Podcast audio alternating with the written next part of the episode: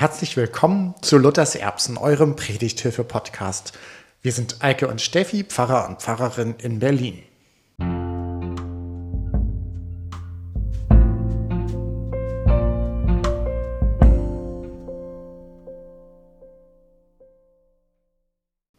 Heute geht es um den dritten Sonntag nach Epiphanias.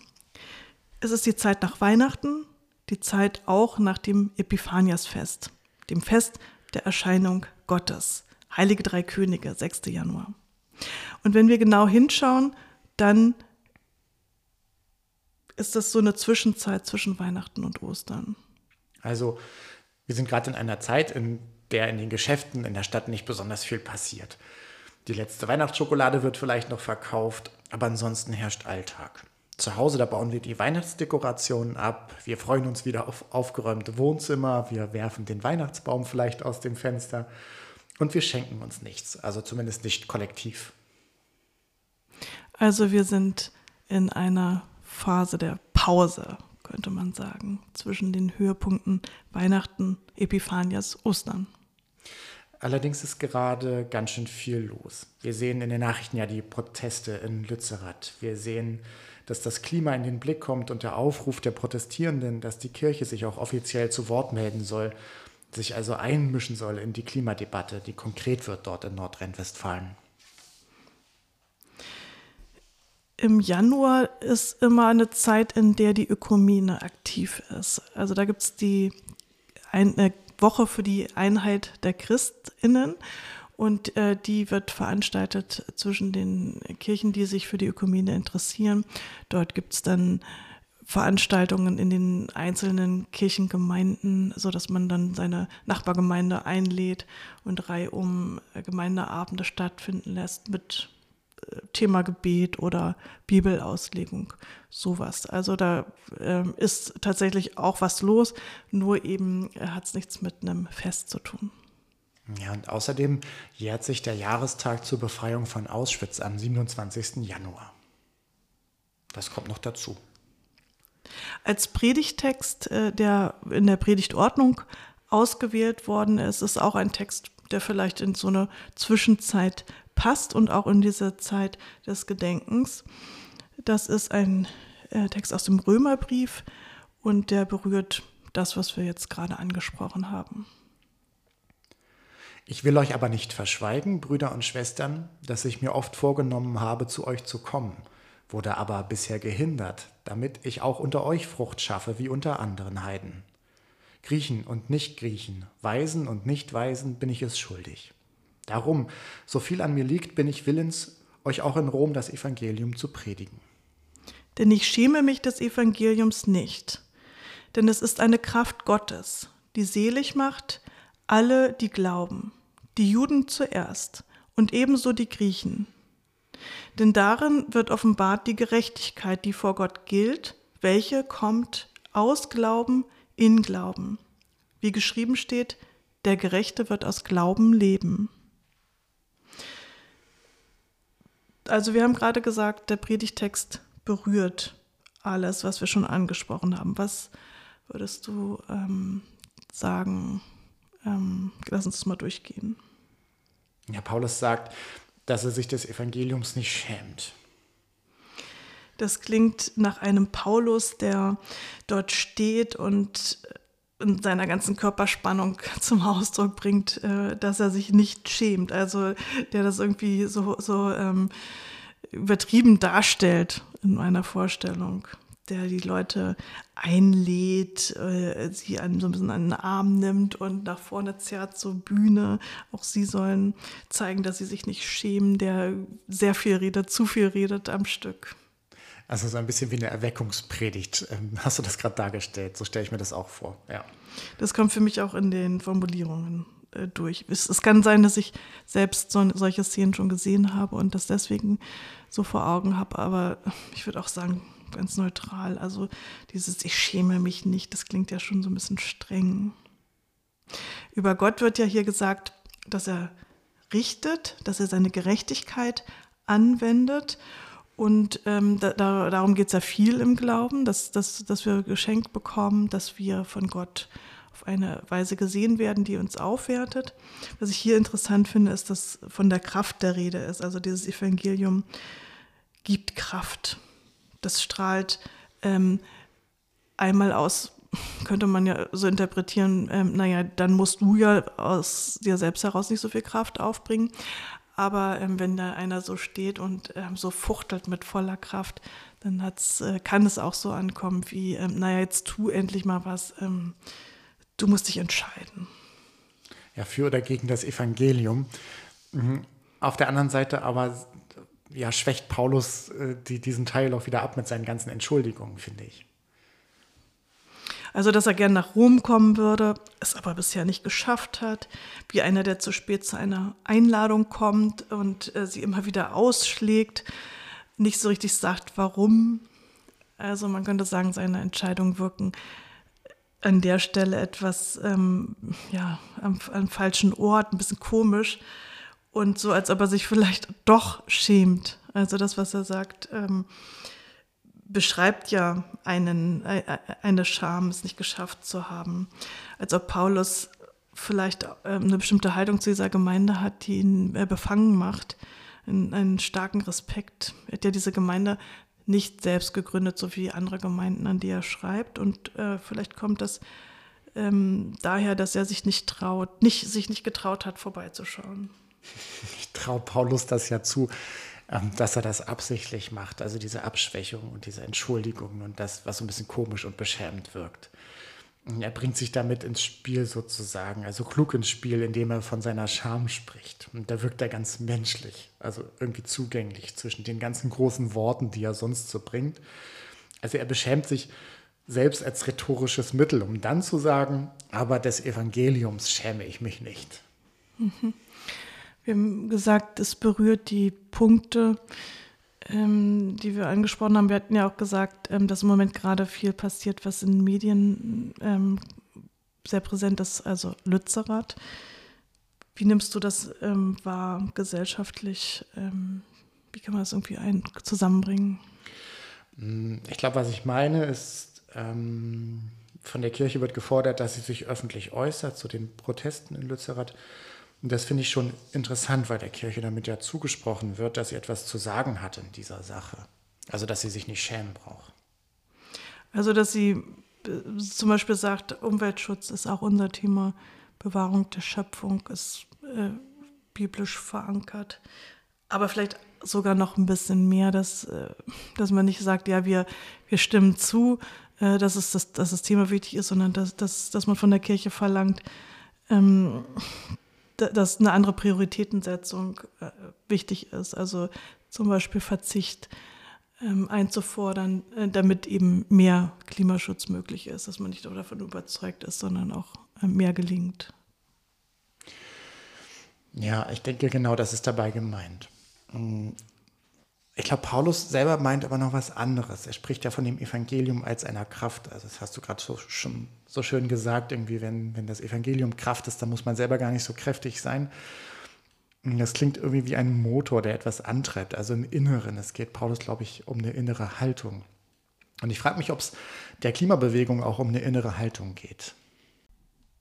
Also ich weiß, was du meinst. Ähm, es geht darum, festzustellen, ähm, reicht es für mich, wenn ich den Glauben äh, für mich im Verborgenen auslebe, reicht das den anderen? Traue ich meinem Glauben das zu, wenn ich mich entscheide, da rauszugehen? Und wird mein, wird mein Glaube mir selbst die Kraft auch geben, äh, dabei zu bleiben, in der Öffentlichkeit zu stehen? Mhm. Genau.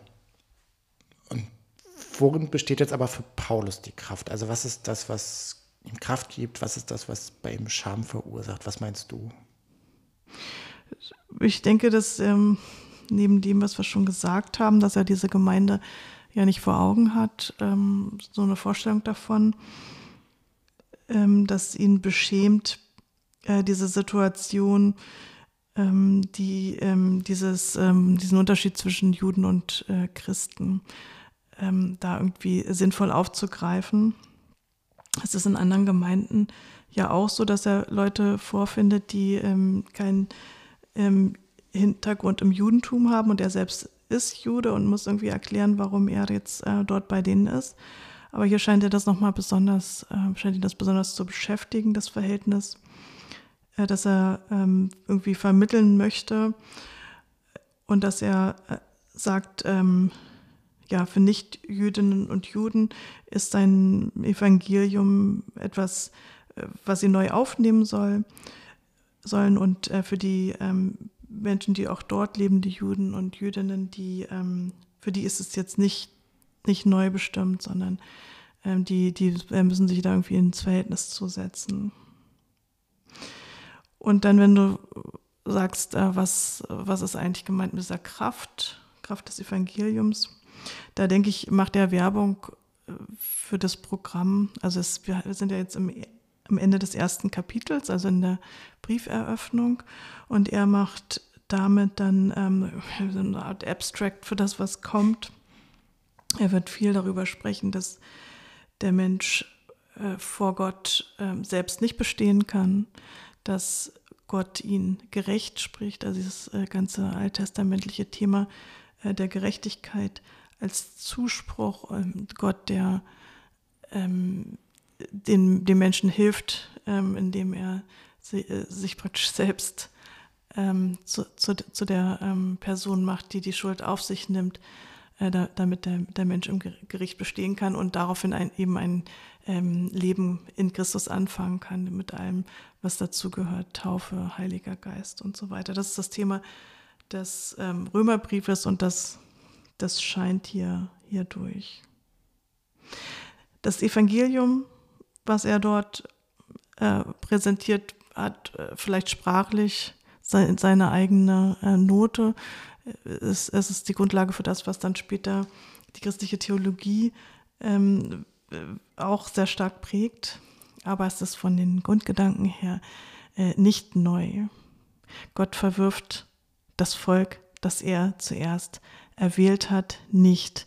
Und äh, so, so ist das zu verstehen, ähm, dass das Evangelium den Juden äh, zuerst ähm, gilt seine Liebe geht weiter und deswegen sollen die Gemeindemitglieder äh, die Sonderstellung äh, der, der, ähm, des Judentums respektieren. Das wird er an späterer Stelle äh, ganz, ganz klar äh, und breit ausführen.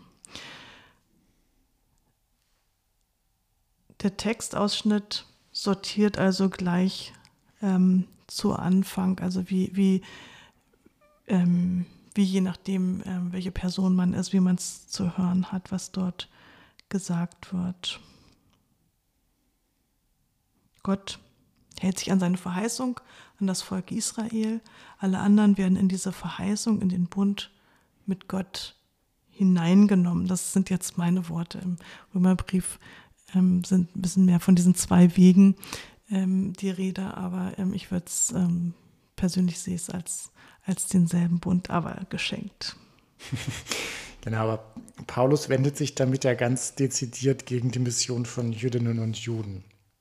Also mit, dieser, mit diesem Hinweis auf, auf den Respekt vor dieser Ersterwählung. Das ist immer ein Thema für uns, ähm, an dem wir dran sind. Und jetzt heute an diesem Text auch ganz explizit wird das angesprochen. Also es wird nicht Judenmission gesagt, aber ähm, sie ist angesprochen. Ja, also es ist ein Thema von uns. Für uns ist die Frage, wer jetzt mit uns gemeint ist. Also wir beide, klar, mit unserem Podcast und unserer eigenen Haltung, äh, aber natürlich auch für unsere Kirche. Ähm, die EKD, also die Evangelische Kirche in Deutschland, hat sich ausgesprochen äh, zum Reformationsjubiläum 2016, kurz vor dem Jubiläumsjahr, äh, gab es den äh, Beschluss, gegen die Judenmission, also etwas, was ähm, tatsächlich ähm, die innere Haltung schon seit sehr langem widerspiegelt, aber dort eben ganz äh, in Worte gefasst worden ist. Und ähm, das ist wichtig, dass es gemacht wurde und dass daran erinnert wird, weil es eben ja die allermeisten das für eine Selbstverständlichkeit sehen, über die aber nicht gesprochen wird und die ähm, deshalb ähm, natürlich auch in Vergessenheit geraten kann. Und das ist auch immer gefährlich, weil, weil so die, ähm, die Art und Weise zu sprechen äh, eben immer ähm, sehr ähnlich ist. Also ob man nun aufgeschlossen ist äh, gegenüber der Judenmission oder ob man dagegen ist. Und das sieht man genau an diesem ähm, Text, äh, der eben von, von den einen so, von den anderen, anderen so gelesen wird, wenn da steht, den Evangel das Evangelium zuerst den Juden. Ähm, genau, ich habe das, also es ist schon seit ähm, Jahrhunderten ist das schon der Aufruf, Jüdinnen und Juden zu, zu missionieren. Ähm, und ich habe das das letzte Mal so offensichtlich erlebt 2008. Ich war auf dem äh, Christival in Bremen und da gab es einen großen Stand. Also in der Messehalle selber ähm, gab es einen großen Stand und ähm, die große Werbung, die Juden zuerst. Also dieser alte Spruch. Ähm, also das gibt es noch und gibt es bis heute in pietistischen Gemeinden, ähm, vielleicht aus dem frommen Wunsch heraus, dass alle Menschen an Jesus als den Messias glauben sollen.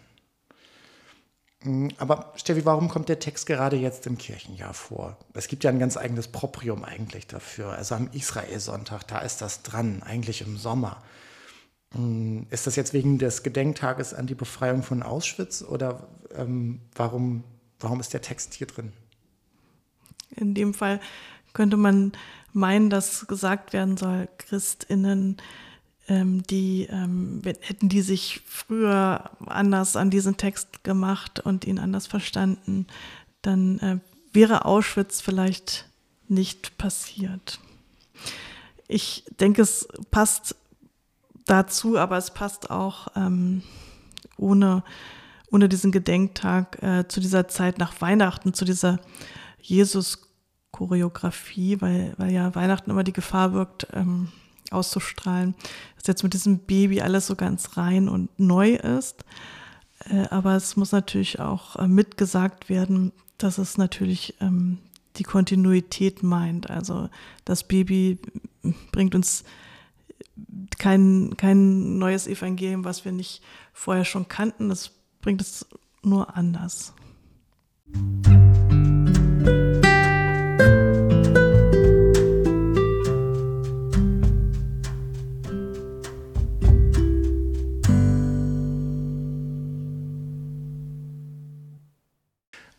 Also mir gefällt die Haltung, also öffentlich etwas zu sagen, also öffentlich zu etwas Ja zu sagen. Ähm, zu sagen, ich meine das jetzt so und zwar schamlos, das finde ich richtig gut. Ich meine das so und ich finde das besser als etwas anderes. Hm, und ich kenne gleichzeitig das Gefühl, das mich davon abhält, das zu tun. Hm, also, aber ich möchte irgendwie durchlässig sein. Ich will nicht ähm, immer gefallen wollen. Ich will aber auch sprachfähig sein, irgendwie meinem Glauben ähm, aus dieser Kraft heraus, die das Evangelium ist. Ich finde das auch eine Situation, die ich habe. Und gleichzeitig glaube ich, dass ich auch so einen Rückzugsort haben muss. Ich brauche irgendwie auch die kirchliche Blase, die um mich herum so ein Safe Space ist vielleicht, um auszuprobieren können, ähm, so sprachfähig zu werden, um irgendwie so, so Sprache zu lernen, wie ich mich auch äußern kann, dass andere mich da verstehen und um dann auch wieder neue Kraft zu bekommen, um mich irgendwie zu engagieren, wieder rauszugehen damit. Also ich brauche so eine kleine Grenze, in die ich mich zurückziehen kann, aber äh, um dann auch wieder hinter diese Grenze zurück, ähm, ähm, diese Grenze auch wieder ja, nicht wahrzunehmen und dann nach draußen zu gehen. Mag das an der Haltung von Paulus. Schamlos sein.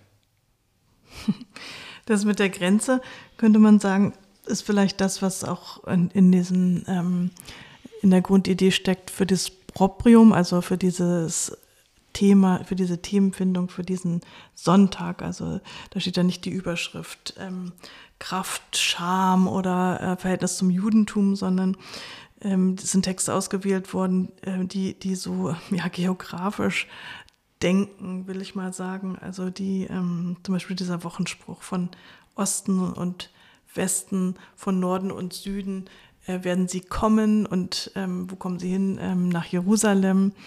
Äh, das, das ist irgendwie, ähm, also da denkt man irgendwie an, an so eine weltweite Ausbreitung, so eine, so eine Mission. Ähm, und, und ähnlich auch ähm, ähm, das, das Evangelium, das bei Matthäus steht, wo es um den Hauptmann geht ähm, und, und man sagen kann, hier breitet sich was aus in dieses ähm, Haus des, des Hauptmanns, der, der ursprünglich gar nichts damit dem Evangelium zu tun hat. Und, ähm, und jetzt, ähm, wie durch ein Wunder ähm, zum Glauben findet. Ja, ist aber auch ein bisschen irreführend, weil es muss ja, diese Nachricht muss sich auch erstmal ausbreiten. Ja, es, ähm, damit die, ähm, die, die das hören, irgendwie angelaufen kommen, finde ich. Also, und das knüpft dann irgendwie an die Weisen an, die auch aus allen Richtungen kommen, irgendwie, um dem Kind dann zu huldigen. So zumindest in dieser, also das knüpft an an die Epiphaniaszeit. So das Ausbreiten der, der Nachricht und das dann hinströmen. Und nicht einfach das Hinströmen ohne Nachricht. Muss auch einen Grund haben, loszugehen. Mm, ich finde diesen großen, ich finde diesen kurzen Text ziemlich voraussetzungsreich. Ich habe das Gefühl, ich müsste in der Predigt jetzt wahnsinnig viel erklären, um diese Kraft des Evangeliums dann ins Zentrum zu rücken. Also ganz viel Paulus erklären, habe ich das Gefühl. Ja, bis hin zu dieser Person äh, des Paulus. Ähm, das hatten wir ja schon angesprochen, ähm, dass, dass diese Gemeinde in Rom äh, von ihm äh, gar nicht besucht worden ist bis zum Schluss. Das wird in der Apostelgeschichte äh, ganz am Ende beschrieben. Paulus, ähm, der ähm, ist ähm, nach seinen ganzen Missionsreisen da nochmal in Jerusalem und dort äh, tritt er auf äh, wie ein Veränderter und die Menschen fragen, lebt er jetzt eigentlich noch nach der Tora? Inwiefern ist er noch der Alte? Und es wird ihm vorgeworfen, dass er seine Glaubensgenossen mitnimmt äh, in den Tempel, ihn so entweiht. Ähm, und äh, dieser Vorwurf ähm, ist in der Welt und ähm, er, er muss damit umgehen. Er wird ähm, verhört. Er, es droht ihm ähm, eine Lynchjustiz.